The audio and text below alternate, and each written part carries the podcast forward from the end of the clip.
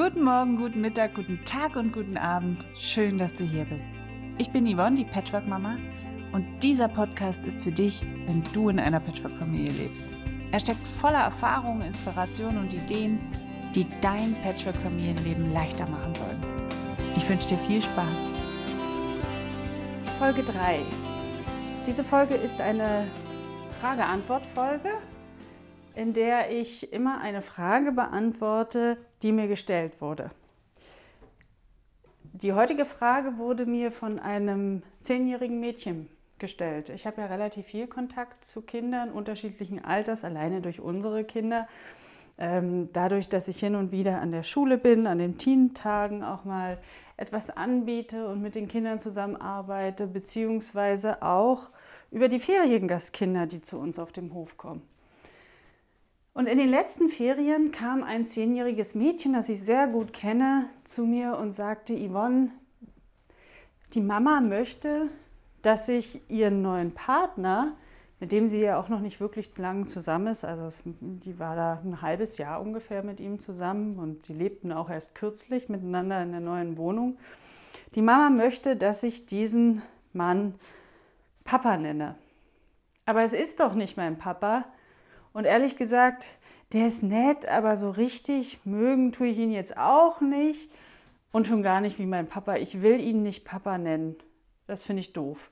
Wie sage ich das meiner Mama? Ja, das äh, ist natürlich ein Desaster für ein Kind, wenn ähm, es den Papa, den leiblichen Papa sozusagen abspalten muss. Denn das muss es ja, wenn ähm, diese Bitte an es herangetragen wird. Auf der einen Seite möchte es der Mama den Wunsch erfüllen, ja, diesen neuen Lebensgefährten ähm, als Papa, also Papa zu nennen, obwohl es nicht wie ein Papa, ja, es kann es einfach nicht wie ein Papa sehen, ja, und schon gar nicht fühlen. Und auf der anderen Seite spürt sie einen riesengroßen Loyalitätskonflikt ähm, gegenüber ihrem leiblichen Papa, den sie natürlich sehr gern hat ähm, und wo sie überhaupt nicht möchte, dass der erfährt, dass sie den neuen Partner Papa nennen soll. Es ist ganz schwierig. Ich kann natürlich den Wunsch der Mama nach Sicherheit verstehen, denn das ist es, glaube ich, was ein Stück weit dahinter steckt. Ja, die Kernfamilie hat nicht funktioniert und jetzt starten wir einen zweiten oder bei ihr war es nicht der zweite, sondern ich weiß gar nicht, der dritte, vierte Versuch, welcher auch immer. Und der muss dann klappen.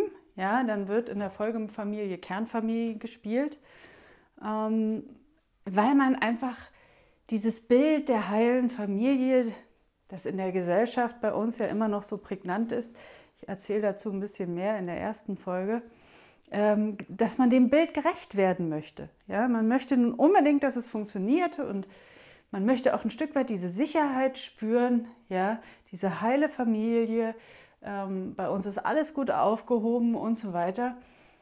Funktioniert aber nicht. Denn wenn ich das tue, dann spalte ich jemanden ab und in diesem Fall ist es dann der leibliche Vater der Kinder. Und das führt früher oder später zu Problemen. Also mit dem leiblichen Vater sowieso, weil auch der wird merken, dass er, ja, wie soll ich sagen, entsorgt wurde. Und natürlich auch mit den Kindern. Und auch die Beziehung zwischen dem neuen Partner und den Kindern kann sich so nicht gesund und normal entwickeln, wenn solche ähm, hohen Forderungen dahinter stehen. Ja, und in diesem Fall sogar ausgesprochen, nicht mal unausgesprochen. Ähm, das ist ganz schwierig. Also dann wird es wirklich schwierig und zwar auf allen Seiten. Dieser Wunsch kann so nicht in Erfüllung gehen.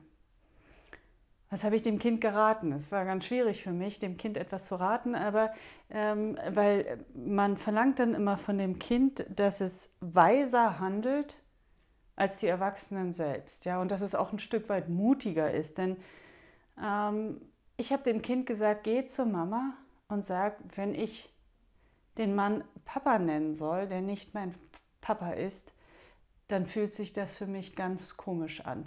Ja?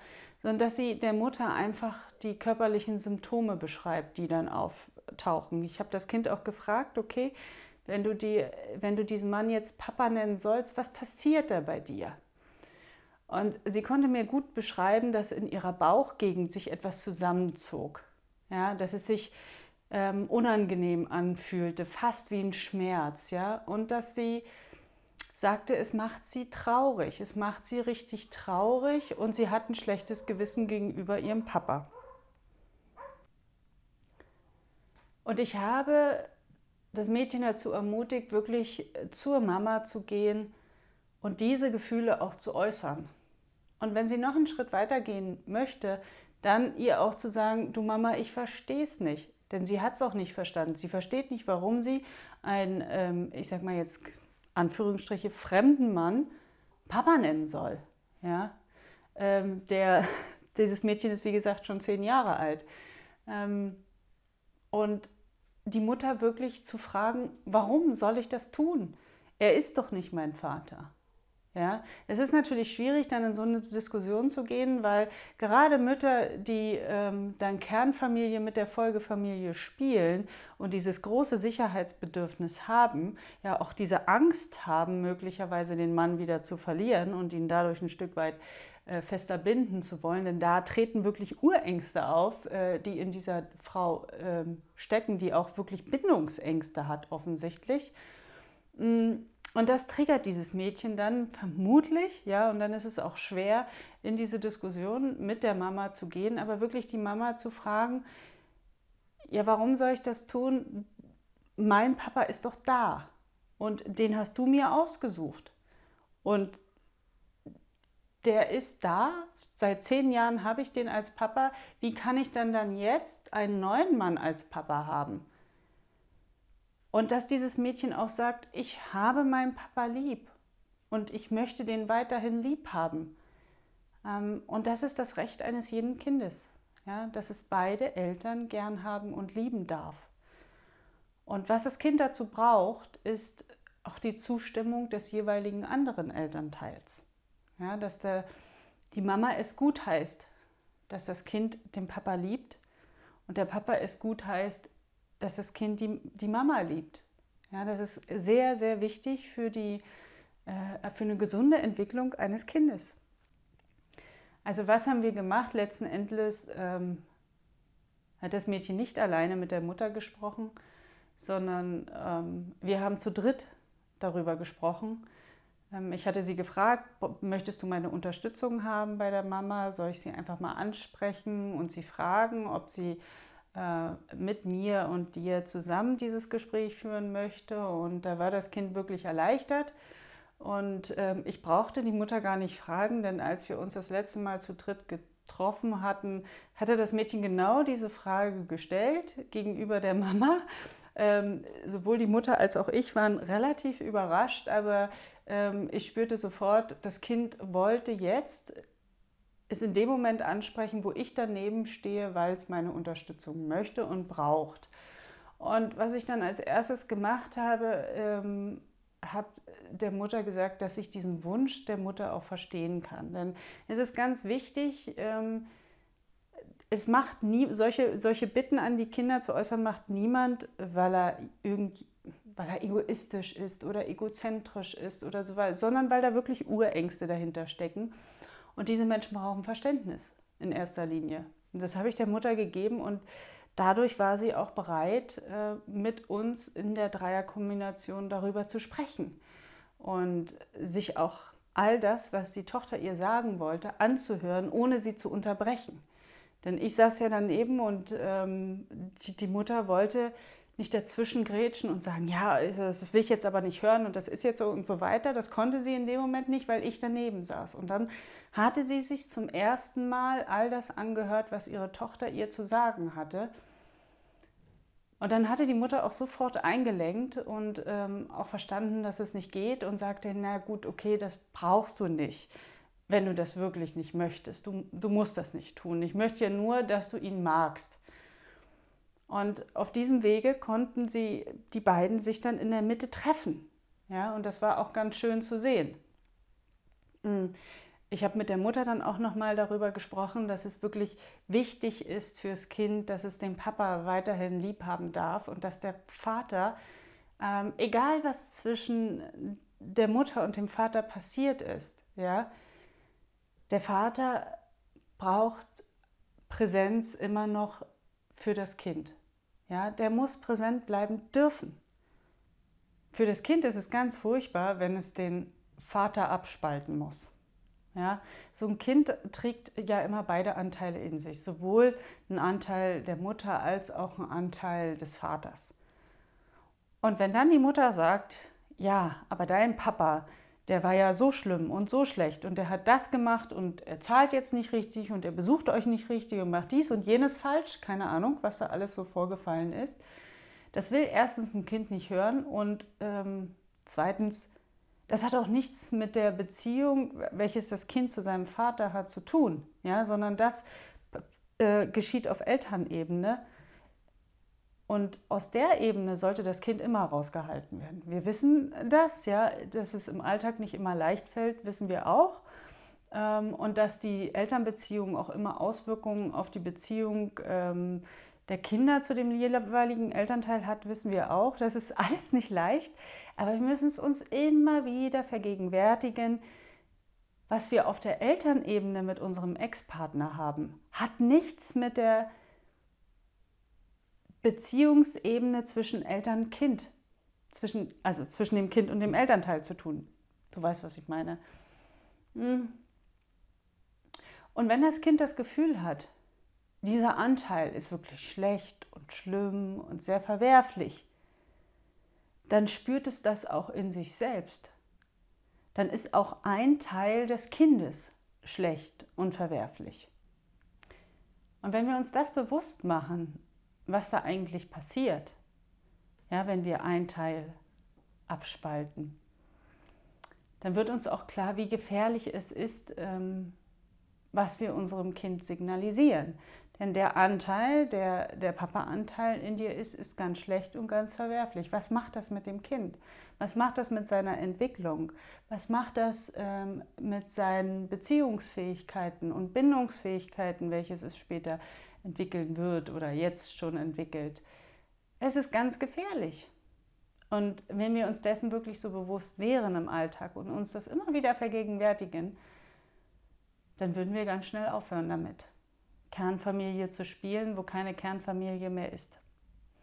Folgefamilie bedeutet kein in sich geschlossener Kreis, sondern eine Patchwork-Familie muss in meinen Augen offen bleiben offen für die Ex-Partner, offen auch für die neuen Partner der Ex-Partner, die dazukommen. Ja, und wer weiß, wer dann noch alles dazukommt. Meine Kinder zum Beispiel haben ja jetzt nicht nur die Großeltern der leiblichen Kinder, äh, äh der leiblichen Eltern, sondern meine Kinder haben jetzt mit Sonja, der äh, Frau meines Ex-Mannes, auch wiederum Großeltern dazu bekommen. Auch für die muss die Tür offen bleiben. Und wenn wir uns dessen bewusst sind, dass Patchwork-Familie nicht Kernfamilie heißt, sondern Patchwork-Familie kann wirklich groß sein. Und wir wissen nicht, was da alles noch auf uns zukommt. Ja? Wenn wir offen damit umgehen, dann kommen wir auch nicht in die Verlegenheit, ähm, ja, solche Wünsche zu äußern, dass mein Kind meinen neuen Partner als Vater ansehen sollte oder auch so bezeichnen sollte. Ja, und wenn du jetzt diesen Wunsch kennst oder vielleicht sogar selbst mal diesen Wunsch gegenüber deinem Kind geäußert hast, dass es deinen neuen Partner als Vater- oder Mutterersatz ansieht und auch so benennt, mm, dann schau doch mal tief in dich hinein und frag dich, woher kommt dieser Wunsch? Warum möchtest du das wirklich? Wie wichtig ist dir das? Wie steht es um deine, dein Bindungsgefühl? Ja? Wie sicher fühlst du dich? Ähm, welche Ängste tauchen da auf? Wenn du das weißt, dann ähm, siehst du vielleicht auch den nächsten Schritt in Richtung, ja, ich sag mal Heilung. Ja? Was kannst du dann tun, mm, um dass du dich sicherer fühlst? dass du dich aufgehobener fühlst, dass du dich stabiler, dass du mehr bei dir angekommen bist dann wirst du vielleicht auch merken, dass dieser Wunsch sich auflöst. ja, wenn du diese Themen wirklich bearbeitest. Und wenn du diese Themen bearbeitest, das ist dann ein echter Gewinn für deine neue Partnerschaft. Das ist ein wirklicher Gewinn ähm, für die Beziehung zu deinen Kindern, zu deinem Ex-Partner, ähm, für die Beziehung deiner Kinder zum leiblichen Elternteil und auch für die Beziehung deiner Kinder zu deinem neuen Partner. Denn dann ist sie offen und frei. Wenn deine Kinder nicht dazu gezwungen werden, den neuen Partner als Vaterersatz zu sehen oder als Mutterersatz, ja, und ihn auch nicht so benennen müssen, mm, dann können sie auch freier in die Beziehung zu deinem neuen Partner gehen. Dann kommen sie nicht in Loyalitätskonflikte und der Widerstand fällt weg. Denn sie müssen dann gar nicht erst einen Widerstand aufbauen. Denn niemand erwartet von ihnen, dass dieser neue Partner jetzt der neue Papa ist. Ja, und wenn sie das, die Kinder das Gefühl haben, sie dürfen neugierig und offen in diese Beziehung gehen und der Papa bleibt immer der Papa, dann kann sich daraus auch eine gesündere Beziehung zwischen deinen Kindern und deinem Partner aufbauen, als wenn du sie erzwingst. In diesem Sinne wünsche ich euch alles Gute und bis zum nächsten Mal.